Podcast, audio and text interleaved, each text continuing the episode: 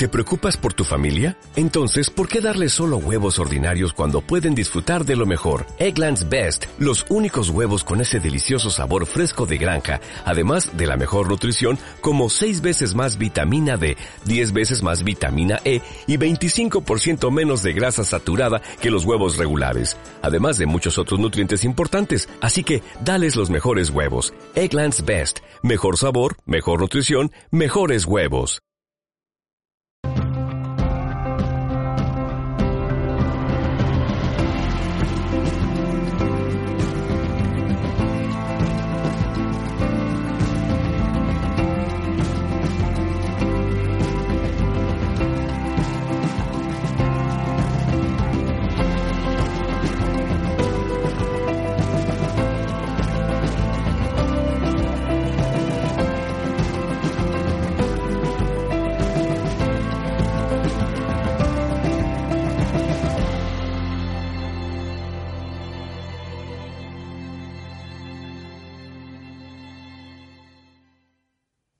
Bueno, eh, yo nací en una familia cristiana, eh, mi padre era eh, carpintero, yo trabajé con él durante muchos años, bla, bla, bla, bla, la vida como va. Y finalmente, pues en los años 2010-2011 ocurrió un cambio en mí, digamos así, yo lo llamo pues el despertar, ¿verdad? Y empecé a retomar mis estudios que dejé anteriormente, porque realmente empecé a estudiar psicología en Rumanía, pero hace 20 años atrás. Entonces los dejé por circunstancias de la vida, etcétera, etcétera, y hoy los he retomado, bueno, desde hace unos años, y sigo con ello. ahora aún soy estudiante en la UNED, en España y ah, neoficialmente también, como dijo el compañero, pues ah, en física cuántica, pero a distancia con las clases que da el profesor Leonard Susskind. Pero no es el tema que vamos a tocar hoy, aunque es muy interesante y me hubiera gustado hablar de esto. Pero eh, es, es que hay algo que estudiando los idiomas descubro algo digamos así, atar unos cabos, porque los descubrimientos reales no son míos, lo que voy a presentaros, sino de otra gente que no ha, digamos así, no ha conseguido transmitirlo del todo al mundo. ¿Por qué? Porque los han callado. Y por lo tanto, vamos a empezar, os voy a mostrar muchas imágenes y como tenemos muy poco tiempo, tengo que ir rápido porque realmente yo preparé material para una hora y media y no puede ser. Entonces, tendría que uh, resumirlo de alguna forma. Os voy a mostrar, no sé si se ve bien, no se ve bien de allá, um, o tendría que aumentar la imagen escrituras encontradas en tablillas doradas en diferentes partes del mundo con la misma escritura.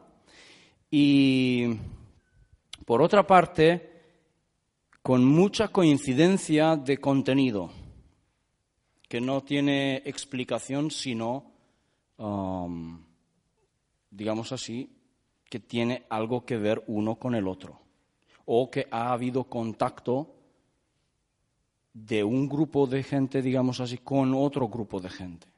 Si no nos explica. Vamos a ver. Voy a empezar eh, con un relato de lo que no se habla mucho y ya sé que, por ejemplo, en España o en, también en América del Sur, América Central, se habla más de acontecimientos locales y aquí en España justamente se conoce más acontecimientos locales de aquí, acontecimientos locales de, Américas, pero lo que hay en Europa del Este, por ejemplo, no tanto, y hay bastantes. Justamente ahora lo que os voy a explicar es un relato que ocurrió en el 1974, un avistamiento que no era algo común, sino que algo Em, tangible, real, ocurrido cara a cara, como digamos eh, un encuentro de, ¿cómo es? de tipo 4.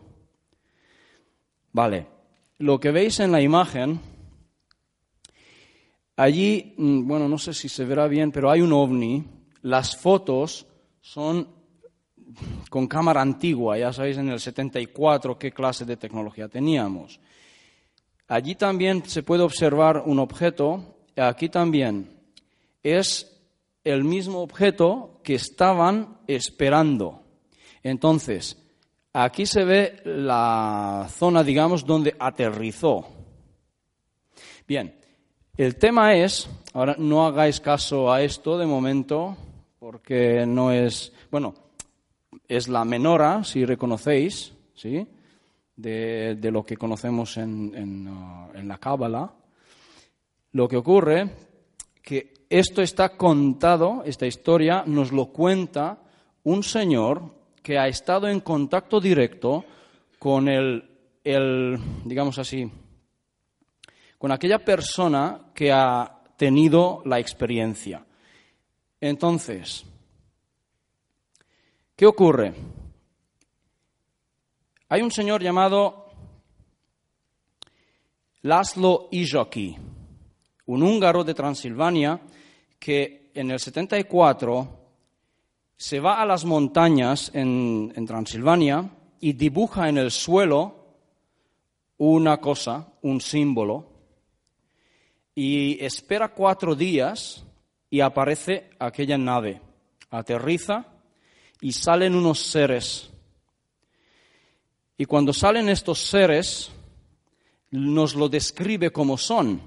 Son muy parecidos al humano, llevaban un traje ajustado al cuerpo, em, tipo grisáceo, azulado aproximadamente, y con muchos bolsillos. Esto lo destaca, no sé, por qué.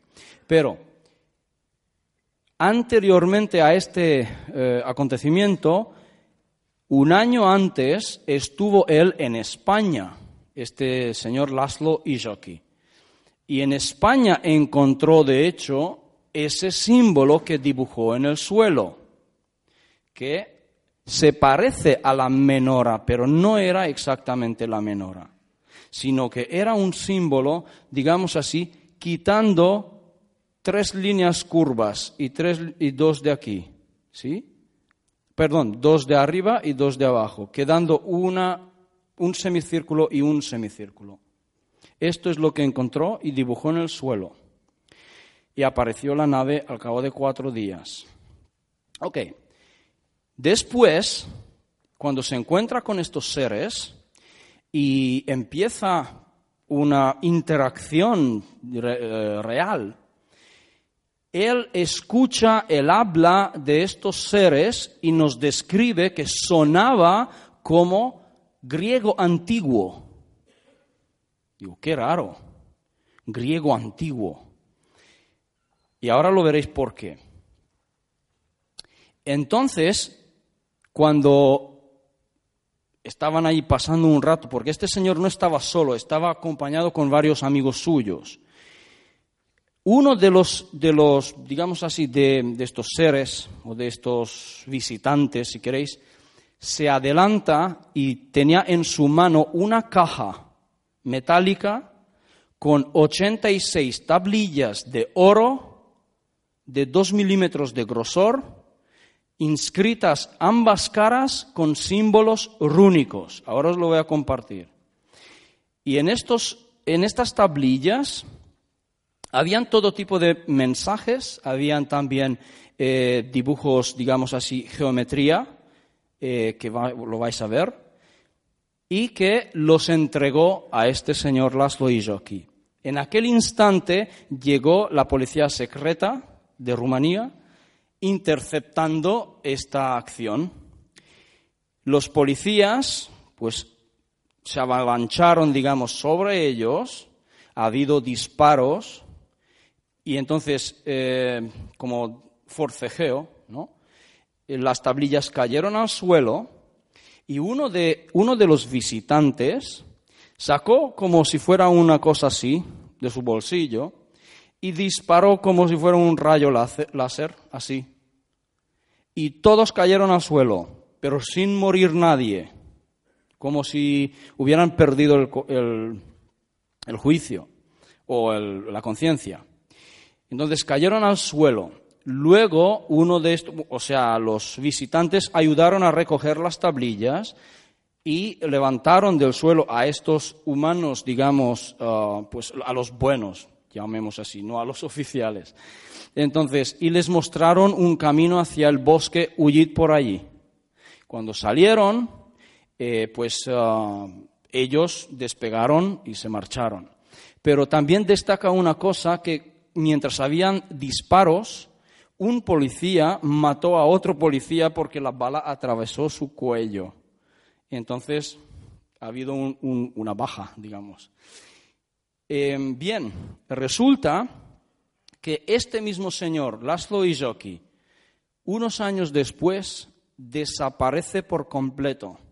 Su casa explota. Su hija no sabe dónde se encuentra su padre. Entonces, realmente se puede solamente pues, eh, sospechar o, bueno, eh, si queréis, eh, especular qué podría haber pasado. ¿Se lo llevaron los, la agencia secreta o se lo llevaron los, los otros? ¿O no se sabe? ¿Habrá muerto? ¿Por qué? No estaba en la casa, porque no encontraron ningún cadáver. ¿Sí? Y han dicho que la casa pues explotó porque una bombona de butano explotó. Y esto no era verdad, ¿vale? Porque una bombona no hace arder y explotar toda la casa, solamente una parte. Entonces no era, mm, porque luego con las investigaciones se puede ver que no era así. Bien, vamos a ver. Este señor que estoy en contacto directo con él, es aquel hombre que um, llevó a continuación esta investigación, porque él es, quien estaba en contacto con Laszlo Izoki. Él se llama Geza Kisteleki, es un, uh, investigador ovni al mismo tiempo, que ahora hoy vive en Estados Unidos. Pero yo estando en contacto con él he podido recibir bastante información sobre ese mismo tema. Esta es una de las tablillas. Ok, aquí veremos pues diferentes dibujos geométricos. Uno que destaca es este de aquí. Se lo podéis observar, ¿sí? Símbolo de un reloj de tiempo de arena, gracias. O también infinito, podría ser otra tablilla mostrando una mapa estelar. Mm, a lo mejor, eh, no sé si alguien pues reconoce algún símbolo que están en otras partes. Mm, vale. Otro, otro mapa y escrito con simbolismo rúnico también. Estos son símbolos rúnicos. Y este símbolo es la pausa entre palabras. Veamos. Otro más, no voy a explicarlo todo como no tenemos tiempo. Entonces, voy a saltar algunos porque hay otro que es muy importante para saber. Este, por ejemplo, pero tengo la traducción. ¿Qué ocurre? Que estas tablillas luego se han podido traducir y con una sorpresa tremenda. Está escrito en húngaro. Qué raro. ¿Por qué? ¿Por qué en húngaro? Hoy se ha hablado de un tema de cuando ciertos seres contactan con nosotros, nos hablan en nuestro idioma. ¿Sí? Bien, ese señor Laszlo hizo aquí asegura que aquellos seres quienes entregaron las tablillas eran sirios, venían de Sirius.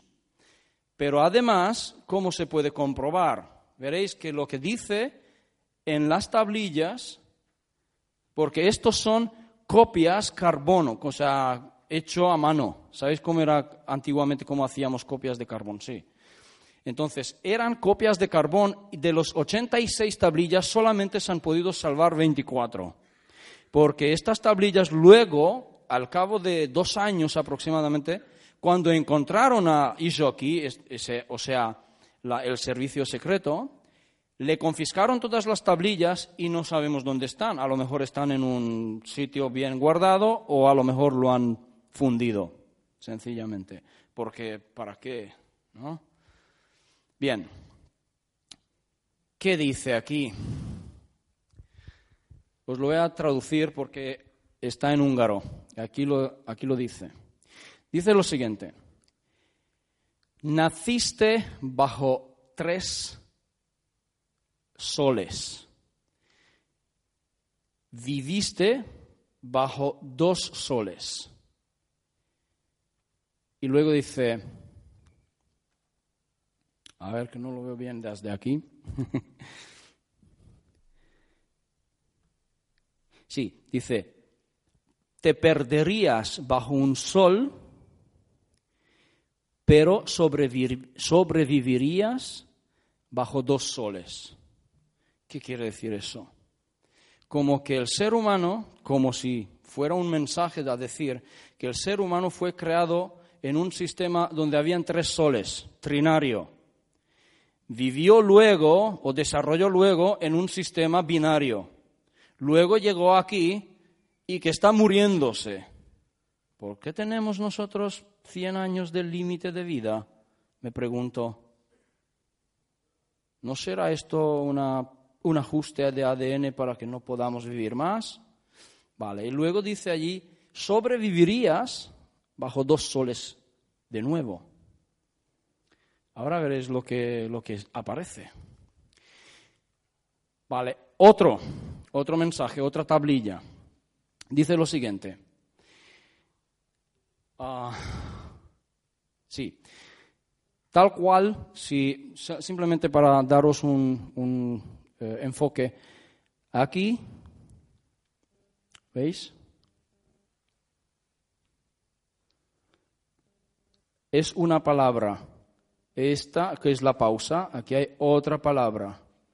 Aquí hay pausa, pausa, hay otra palabra. Otra palabra, pausa, otra palabra, pausa, otra palabra, fin. ¿Vale? Y todos los símbolos que están aquí están escritas hoy que se conoce, hay un alfabeto que coincide perfectamente, alineado en esta orden en palabras húngaras.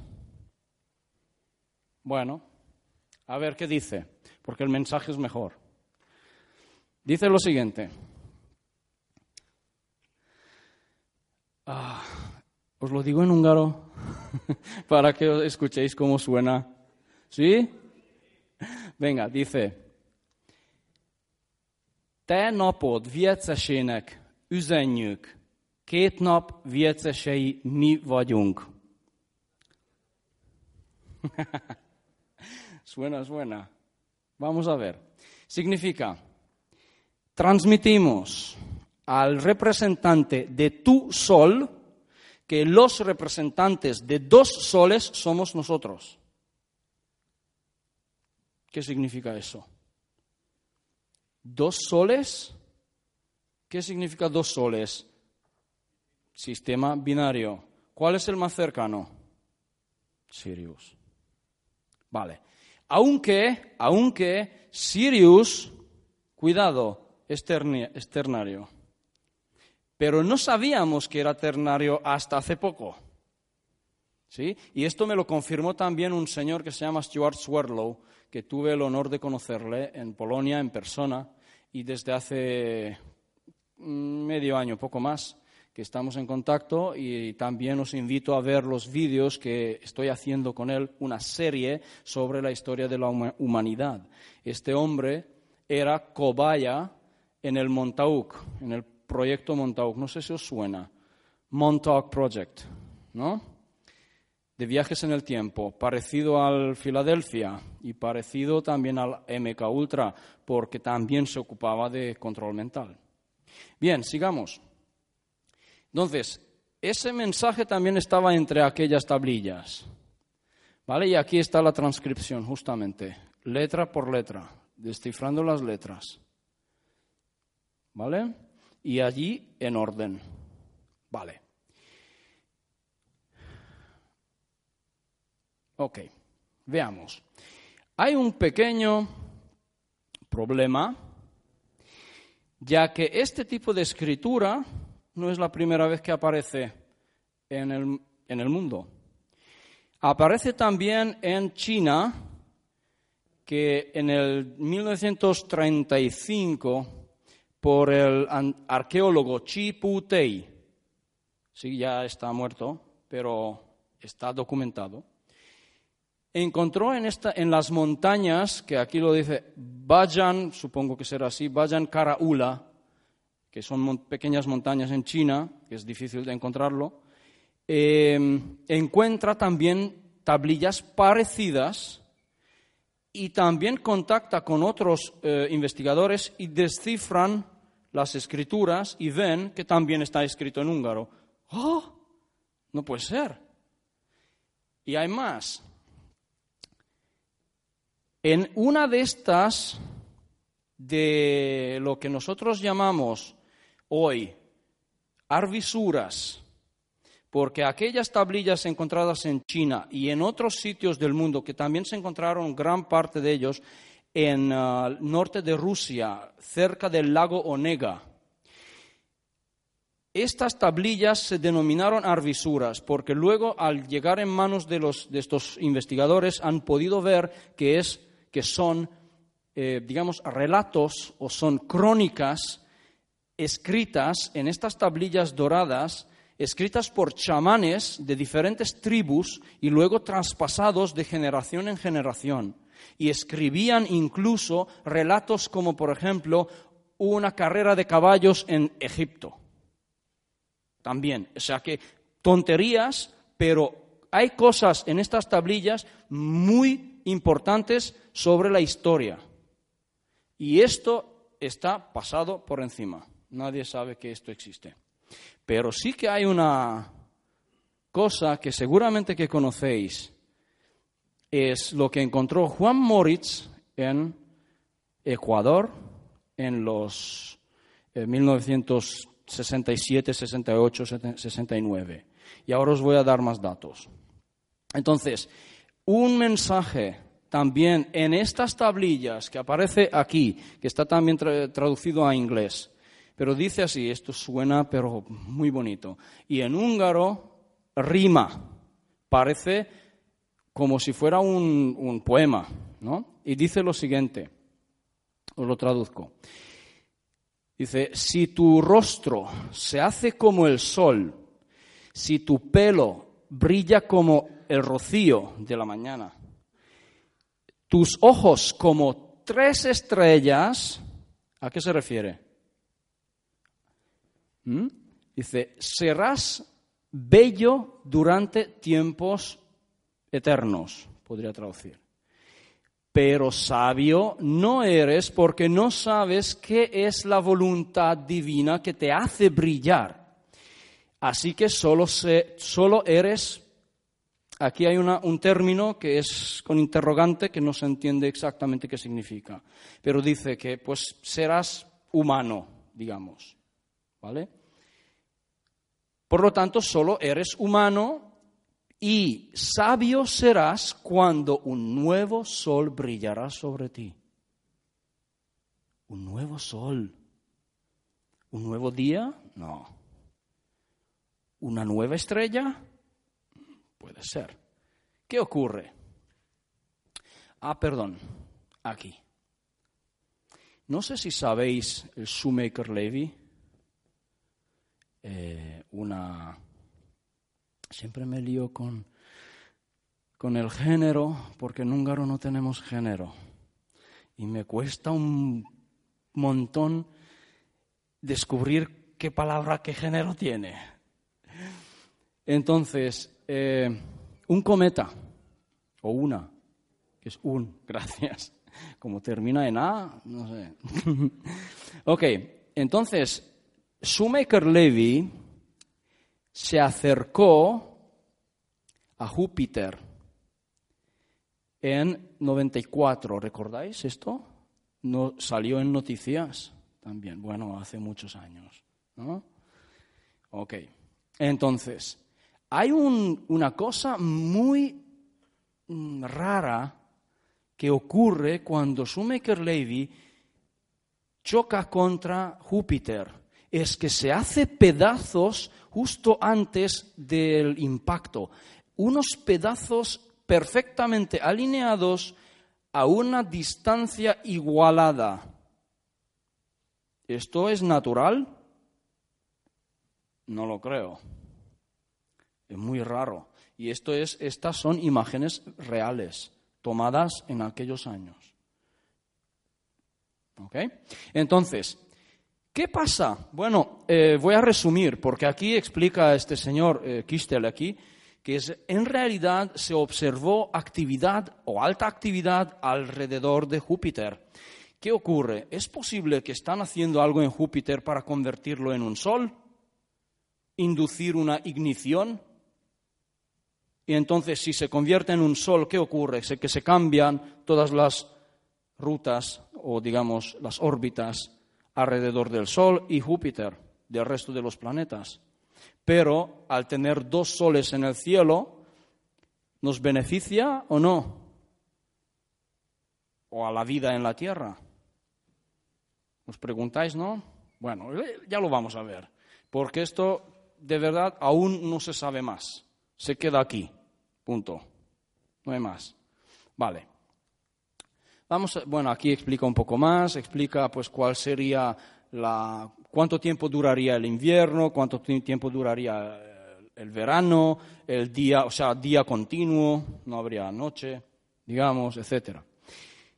Juan Moritz, ¿sí? Juan Moritz descubre las tablillas y lo que se llama eh, la biblioteca metálica en Ecuador, en la cueva de los tallos, y siguen allí estas tablillas, pero no las han vuelto a encontrar. La historia es complicada, no lo voy a explicar porque no tenemos tiempo, pero aquí es, es realmente un, bueno, una mina de oro, digamos, de, de información detrás de esta, este descubrimiento, porque Moritz intenta hacerlo público en el 94 y prepararon una, digamos así, sí, una conferencia internacional en Budapest y justo antes se muere y ya no se hizo.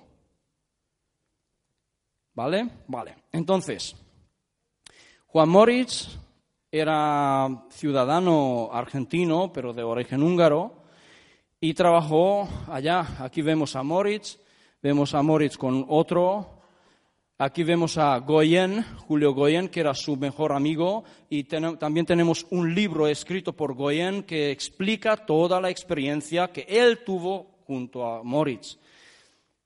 Luego vemos a Moritz con Deniken, le conocéis, ¿no? Vale. Luego vemos ese libro de Deniken, donde eh, Eric, pues pinta la cosa de una forma que era él quien descubrió el oro, no Moritz. Pero Deniken jamás pisó la cueva, jamás. Sacó imágenes que sacaron otros y que lo, que sacó Moritz y Goyen no son sus imágenes. En fin, ya, no sé, el tiempo hará juicio, eh, bueno, justicia, perdón. Aquí vemos a Moritz otra vez con megalitos. Aquí vemos, ¿lo reconocéis? Sí, sí, sí, sí. Sí, sí Neil Armstrong. Y vemos al enviado, bueno, también es investigador, al enviado de la reina de Inglaterra, Stanley Hall, que trabajó para servicio secreto también. Y vemos a Goyen, a Hall y a Moritz. Tiles Gold, escrito por Stanley Hall. Otro libro, otra estafa. Y la entrada, una, perdón, una de las entradas, porque hay montones. Vale.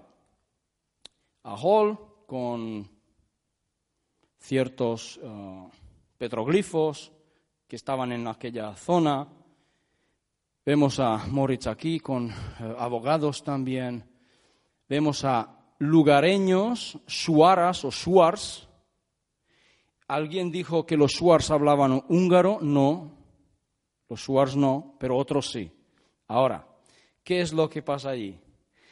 Moritz se adentra en Amazonas de parte de Ecuador, que queda finales, digamos así, de, de Amazonas, y encuentra tribus con los que habló un dialecto húngaro y hizo al mismo tiempo un listado de palabras que aquella gente utilizaba y luego comparaba con el húngaro actual. Es asombroso el nivel de parecido. ¿Vale? Entonces, bueno, aquí hay más fotos. Tengo un montón, e incluso en mi ordenador en casa tengo, no sé, cientos de imágenes. Aquí lo que tenemos, seguramente que conocéis a, todos a lo mejor, este señor es el abogado de Morris, está sosteniendo en su mano eh, una revista donde salió el tema en Hungría, y esto es en 2012. En 2012. Al lado tenemos a Purisaka Goleño Agnes, que llevó a continuación el trabajo de Moritz, pero fíjate cómo se llama, Purisaka. En húngaro, Purisaka. Como igual, Zalasaka. Pero allá hay una tribu que se llama Salasaka. Y esto es, esto es apellido húngaro. Muy interesante, ¿no? Entonces, ¿qué ocurre? Ahí tenemos a Manuel Palacios, lingüista de Ecuador, que también estoy en contacto con él, que está haciendo, incluso hoy, sigue traduciendo las tablillas encontradas en, tallos. Y tenemos ahí detrás a la señora Ruth Sotomayor, seguramente que la conocéis también, que también lleva muchísimos años, no sé exactamente cuántos, pero 40 seguro, con tema de eh, investigación sobre eh, el origen de la humanidad. Ok, ah, vamos a saltar un poquito. Interior de la cueva, podemos observar paredes lisas, rectas, que no pueden ser obra de la naturaleza. Otra vista más. Hay muchísimas imágenes que también hoy hay gente que visita las cuevas y también ah, el mismo Manuel Palacios eh, ha entrado varias veces en la cueva. Vale, esto es sencillamente es una entrada vertical, es otra, no la misma, otra, ¿sí? Otra sala, aquí es una subida que están saliendo en otra parte, otra vista de otra sala, ¿observáis? Esto, mira, parecen ladrillos, ¿verdad? Pero a comparación de, de digamos, son megalitos realmente. Esto el humano no podría haberlo hecho. Sigamos. Vale, hay más. Este es el pájaro tallo, que lo llaman tallo de esta forma. Lo que pasa es que yo dudo si el nombre del pájaro venga realmente de la cueva de los tallos, porque lo llaman así, la cueva de estos pájaros, tallos. Pero realmente tallo suena mucho como si dijera en húngaro taltos. Y taltos significa gigante, poderoso. Y hay una traducción que Moritz hace y, redenomina la cueva la cueva de los taltos, de los gigantes. Ok.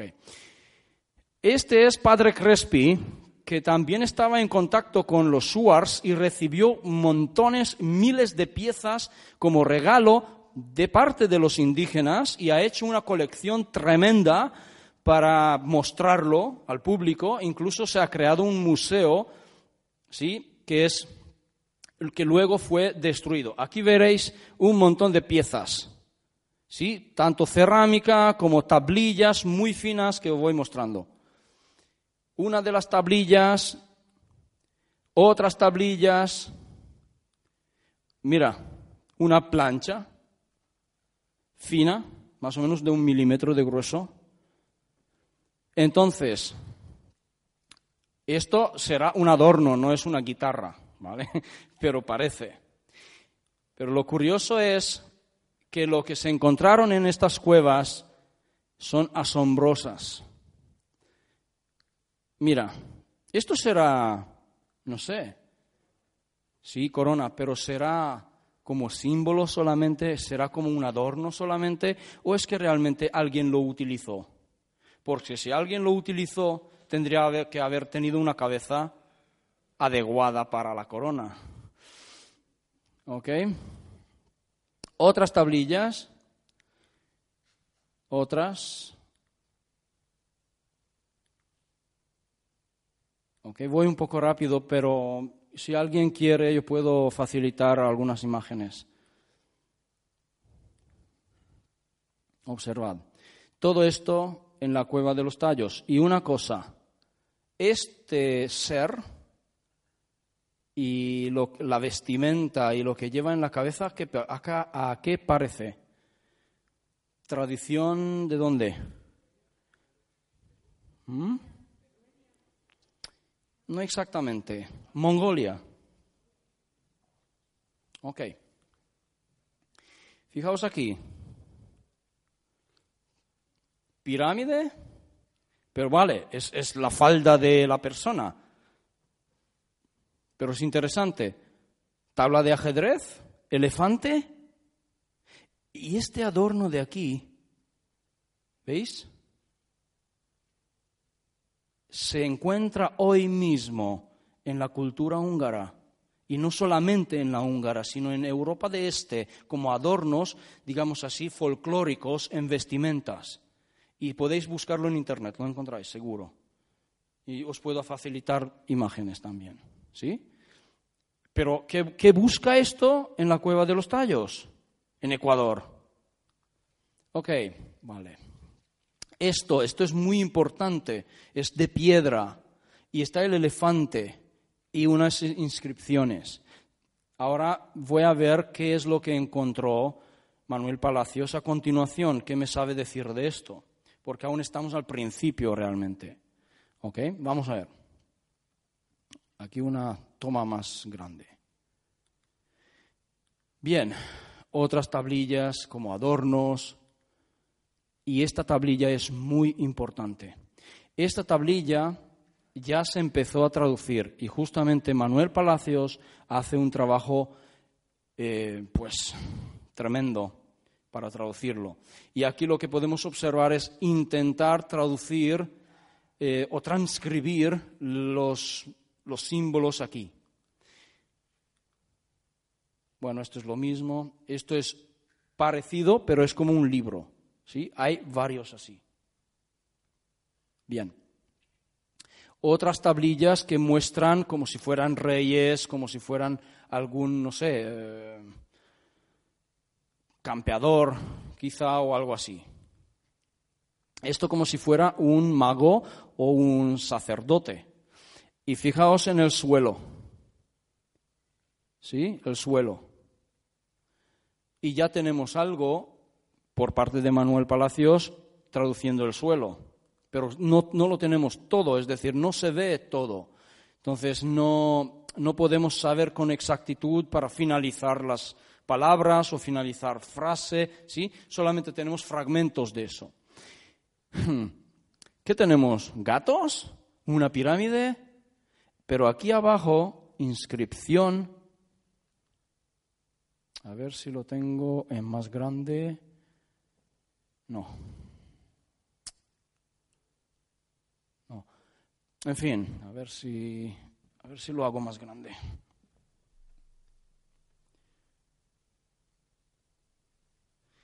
¿Se ve? ¿Se ve? Abajo, runas las mismas o muy parecidas. Ok. Otra pirámide. ¿Qué son estos? ¿Qué son estos dos aquí? ¿Tenemos giraflores? ¿Qué tenemos aquí? ¿Un tipo de gacela o ciervo de allá, de Ecuador, antiguamente que vivía, porque a lo mejor hoy ya no existe? ¿Sí? ¿Qué tenemos aquí arriba? alas o un pájaro, una ave. ¿Veis que tiene un pico, ojo, cuello, alas? ¿Qué es? ¿Una garza? ¿Un, no sé, cigüeña? No sé. Pero es raro algo más. Dos serpientes. Yo solamente lo que hago es cuestionarlo, poner, no sé, uh, la posibilidad de que tiene algo, no digo mensaje, sino que, digamos, podemos llegar a alguna parte si lo estudiamos. Dos mujeres y escritura. ¿Observáis las letras? Bueno, símbolos rúnicos. Bien. Otro más. mira, ¿qué es? Reptil, ¿sí? y serpiente al mismo tiempo. Aquí tenemos otras cosas. Parece también un cocodrilo, parece, no sé, un lagarto, tenemos la luna y tenemos el, elefante otra vez y el sol. ¿Será el sol? ¿Tiene algo que ver con el culto al sol? Ok. Esto es una de las tablillas. No se ve bien por el, enfoque. Entonces, ha habido, esto también es otra tablilla, pero aquí ya observamos otro tipo de escritura.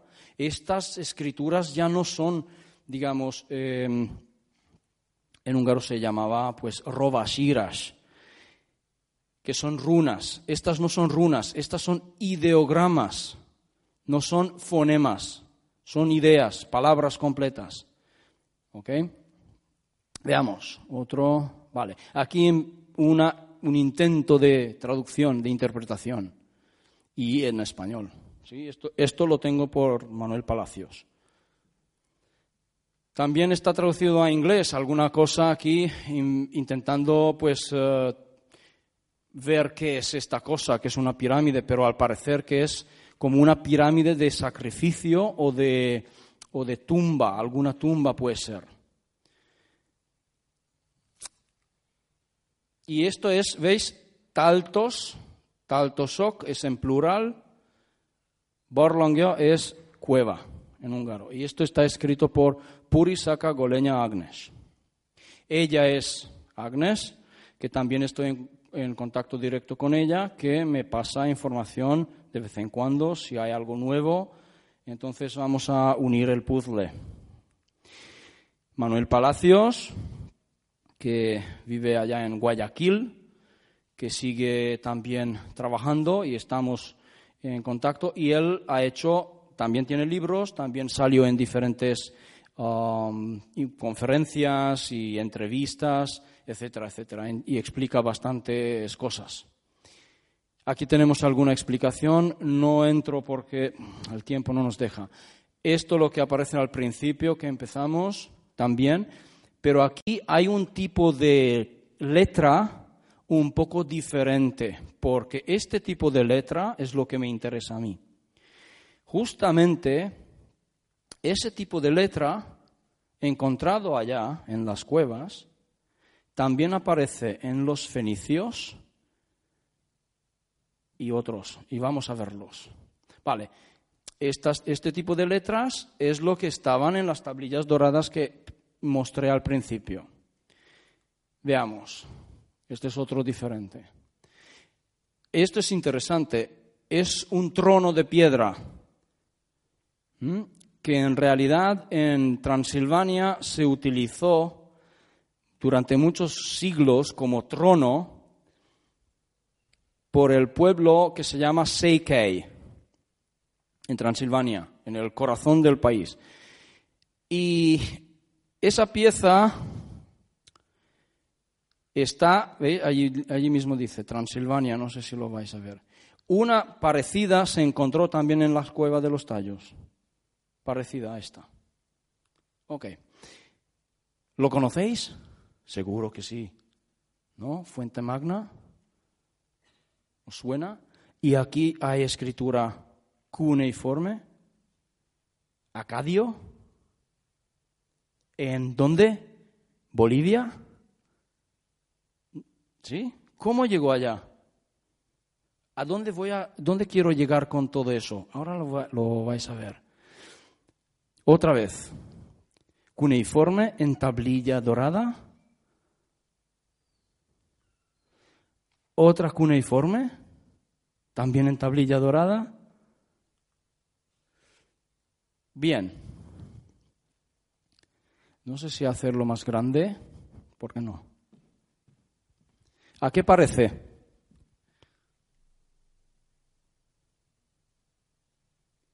A una tablilla sumeria, ¿verdad?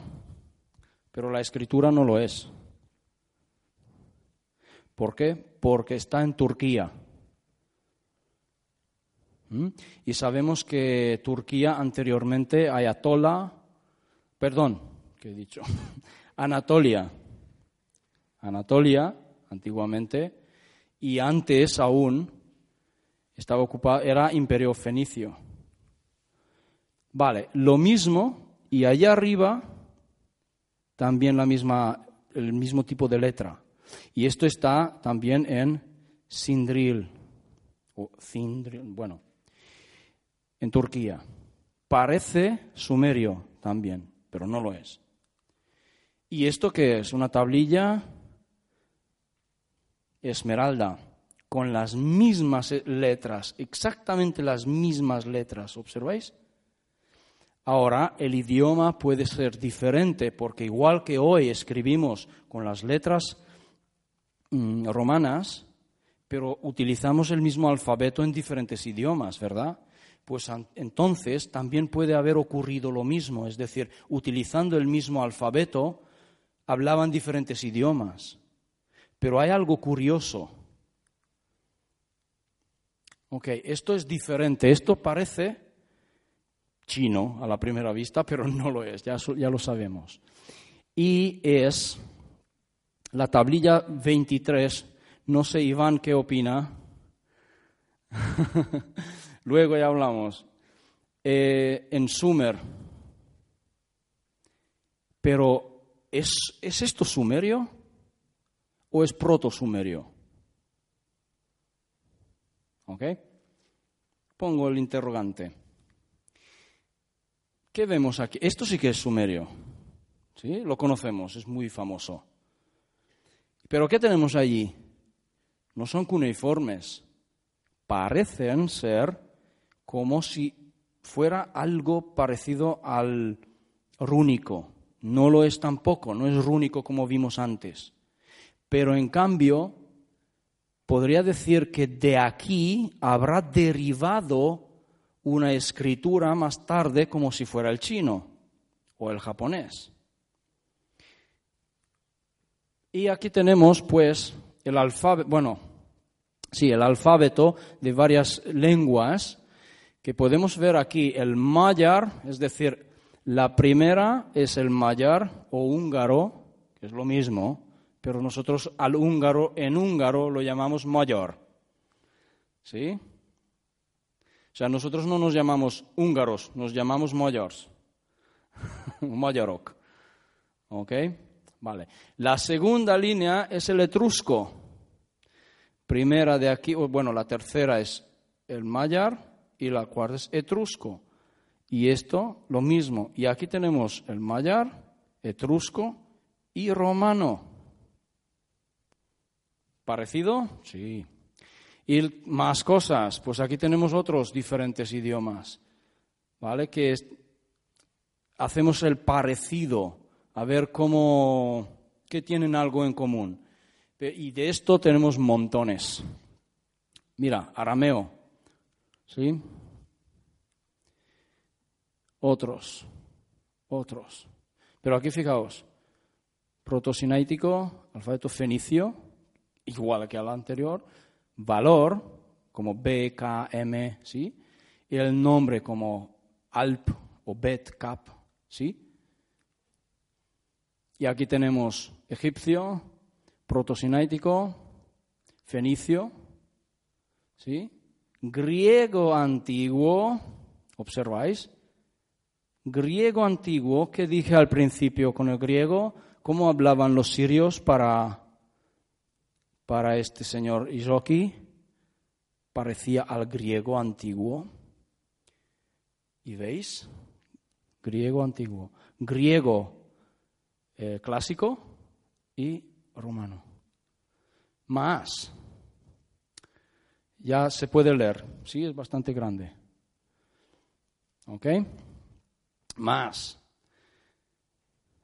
Esto es en Rumanía, en el territorio de Rumanía actual. Y esto aquí tenemos diferentes. Tenemos el púnico, líbico, ¿sí? Y eh, micipsa. Y dice 138 antes de Cristo. Más, ah, perdón, este, este de arriba, ¿sí? Esto es muy diferente. ¿Ok? Pero este de arriba es como lo que vimos antes. Muy similar. ¿Qué tenemos? Púnico, líbico, ¿sí? ibérico. ¿Mm? ¿Quién es ese señor? ¿Lo conocéis? ¿Alguien lo conoce?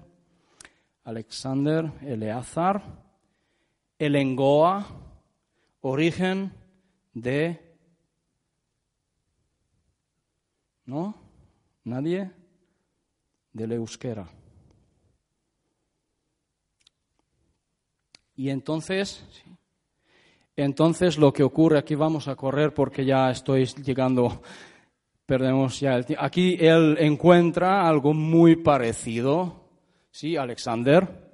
También observáis en su libro, y vamos a saltar entonces algunas cosas, porque aquí hay muchísimos más datos. Como dije que preparé un, material para hora y media, pero no puede ser. Entonces, vamos allá. Este es el, el alfabeto transilvano, digamos así, de la, del pueblo que dije antes, Sekei, Sekei, ¿ok? Fijaos. Bien. Más este señor Dan Winter, eh, que es eh, un investigador también físico, eh, comparte algo en su página web que ahora lo, lo veréis. el señor Mauro Billino, que era, era el traductor oficial del Vaticano hasta hace unos años y hoy está dando conferencias diciendo que la Biblia es falsa, que no es lo que dice, no, no ocurrió la cosa tal como dice en la Biblia, porque los textos originales griegos dicen otra cosa. Le conocí también en persona en, uh, Italia. Este es él. Y aquí es donde llegamos porque dice, la primera columna, húngaro, ¿sí? y griego antiguo. ¿Sí? Y el parecido es impresionante.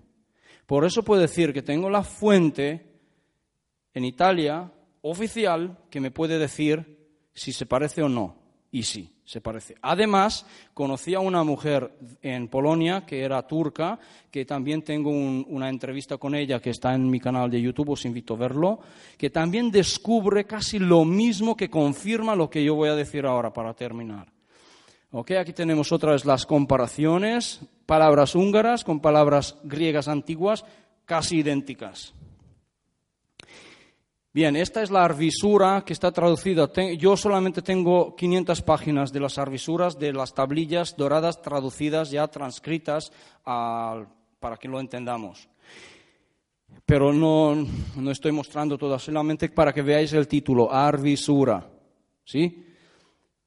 Entonces, las arvisuras cuentan algo muy importante. Cuentan que la humanidad viene de fuera, no de aquí. Y dicen es la primera vez que, por ejemplo, Stuart Swerdlow, que era cobaya en el proyecto Montauk, ha tenido acceso a un tipo de, digamos así, historia de la humanidad que también dice exactamente lo mismo. Nosotros no venimos de aquí, de la Tierra. No, a nosotros no nos crearon ni Anunnakis ni nadie. Somos, digamos, derivados de los primeros pueblos que llegaron aquí de fuera. ¿Quiénes eran estos?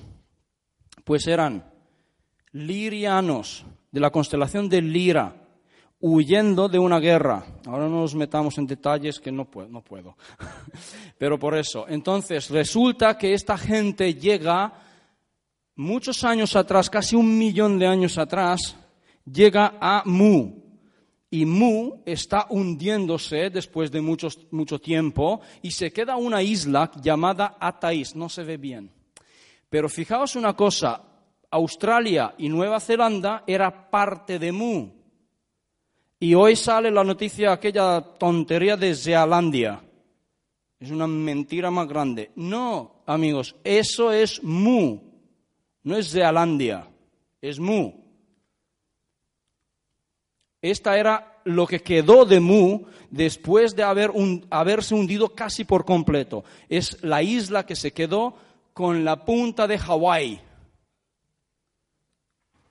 Y esta es el, este es el mapa descrito en las tablillas, cómo era su tierra.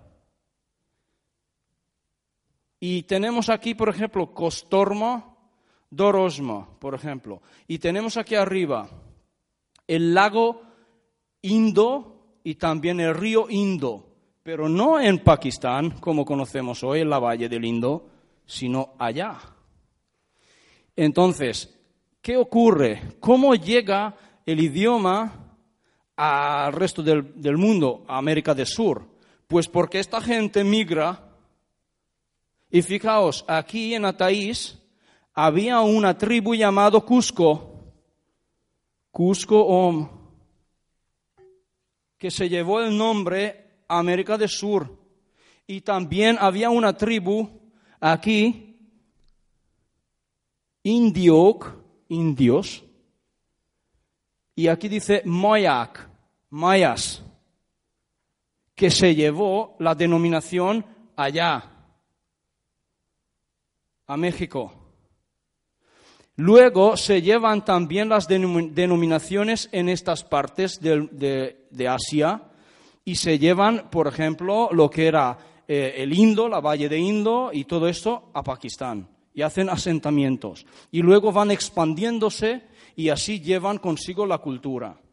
Y luego ocurre una cosa, que aquí no hemos podido hablar de, de la otra cosa, de Atlántida porque eh, Atlántida tiene un, un, uh, um, importante uh, punto de vista en esta historia, porque realmente los atlantes vienen de Pleiades, pero originalmente los mismos vienen de Lira. O sea, los lirianos se rompen en pedazos y todos huyen en diferentes partes. Una parte llega a Marte y a Maldek. Maldek es lo que tenemos hoy como cinturón de, asteroides, ¿sí? que se destruye por, bueno, no me meto. Entonces, eh, otra parte se van a, eh, Pleiades, de los cuales había un grupo separatista que a ellos les echan de allá y vienen a la Tierra, Atlántida. Entonces, observad, os voy a decir una cosa interesante yo escuché eh, una canción euskera y cuando lo escuché digo, esto suena húngaro. No os vais a creer, pero el euskera y el húngaro se parecen. Lo que pasa que, claro, ¿qué ocurrió?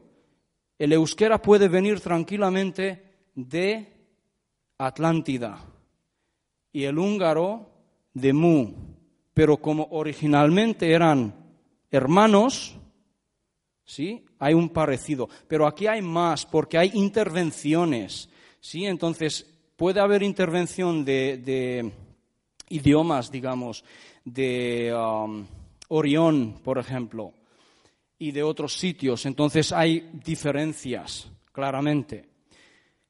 Y para terminar, entonces, mira, Kostroma en, Rusia, que allí está Moscú, aquí, y es, puede venir justamente la denominación anterior de allá.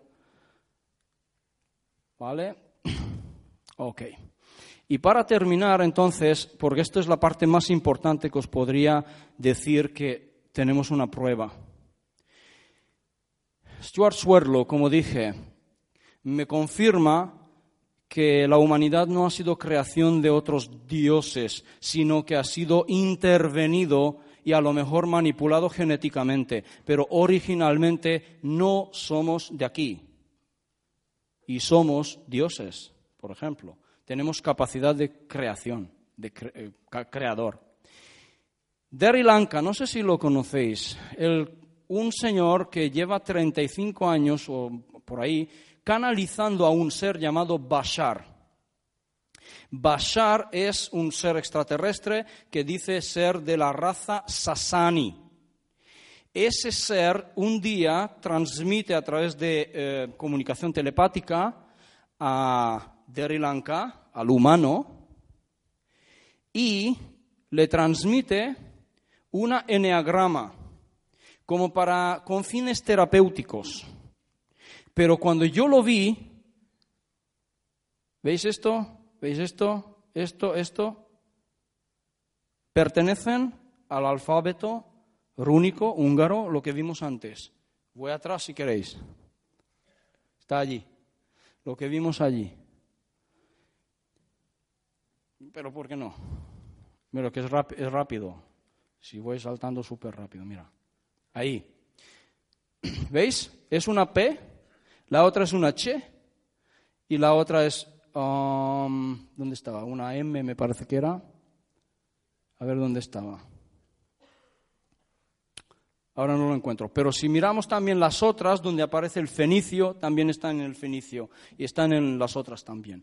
Entonces, lo que ocurre es que este ser dice, mira, ya, ya terminamos. Este ser dice que esto, porque yo contacto con Derry Lanka y le pregunto, ¿de dónde viene eso? Por favor que me lo, digo, que me lo diga. Dice, él no sabe lo que significa, lo único que hace es escribir lo que recibe. No sabe de dónde son. Dice que son runas antiguas que, que los descubra yo. Vale, ya los descubrí. Ocurre que puede ser justamente de Sirio. ¿Por qué?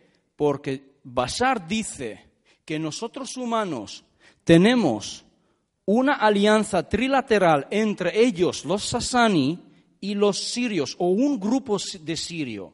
No sabemos exactamente, no explica cuál, pero dice que su nombre es Siskin, el nombre de la raza. Y que nosotros humanos somos, digamos, una, tenemos una alianza trilateral. ¿Por qué sirios?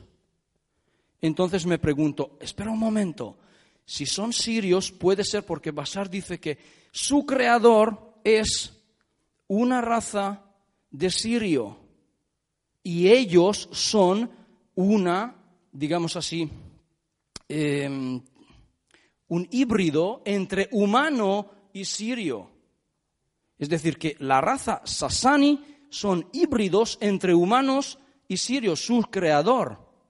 Y entonces, si son sirios, es posible que aquellos sirios se hayan transmitido a ellos, perdón, estas runas, las mismas runas que, hemos recibido, o, o Ishoki recibió en el 74, son los mismos sirios, porque hay coincidencia demasiado grande. Y entonces realmente podemos decir que es posible que nuestro idioma ancestral no viene de la tierra, en absoluto, no es de la tierra, es de fuera. Y luego empezó pues a derivar, empezó a evolucionar, distinguirse de otros, etcétera, etcétera. Pero la raíz no es de aquí. ¿Sí? Entonces, no sé si no he podido cubrir todo, pero espero que haya sido claro y me podéis contactar si alguien quiere algún detalle más. También os invito a ver mi canal YouTube porque allí tengo entrevistas con Swerlow, con la investigadora turca y con otra gente que nos puede transmitir bastante información que es crucial. Lo que pasa que está en inglés pero subtitulado. No sé si queda tiempo para pregunta. Vale, pues nada. Eh, podemos hablar fuera, os invito si queréis que vengáis fuera. También tengo allí unas cosas para la venta si a alguien le interesa. Pues muchísimas gracias. Eskerri casco. Y una, una cosa, una sola cosa. Si digo eskerrik, ¿sí? Yo puedo entender en, en húngaro estkerik. No significa lo mismo, pero puedo decir, me piden eso, me piden eso. Si digo est me piden eso. Cuando vosotros decís eskerrik, me suena mucho a húngaro. Y otras palabras muchas. ¿Sí? ok, gracias.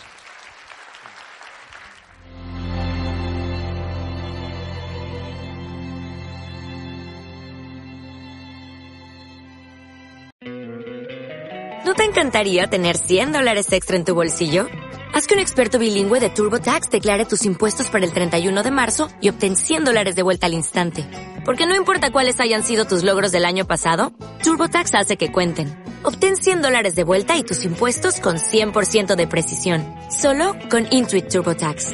Debes declarar para el 31 de marzo. Crédito solo aplicable al costo de la presentación federal con TurboTax Full Service. Oferta sujeta a cambios o cancelación en cualquier momento.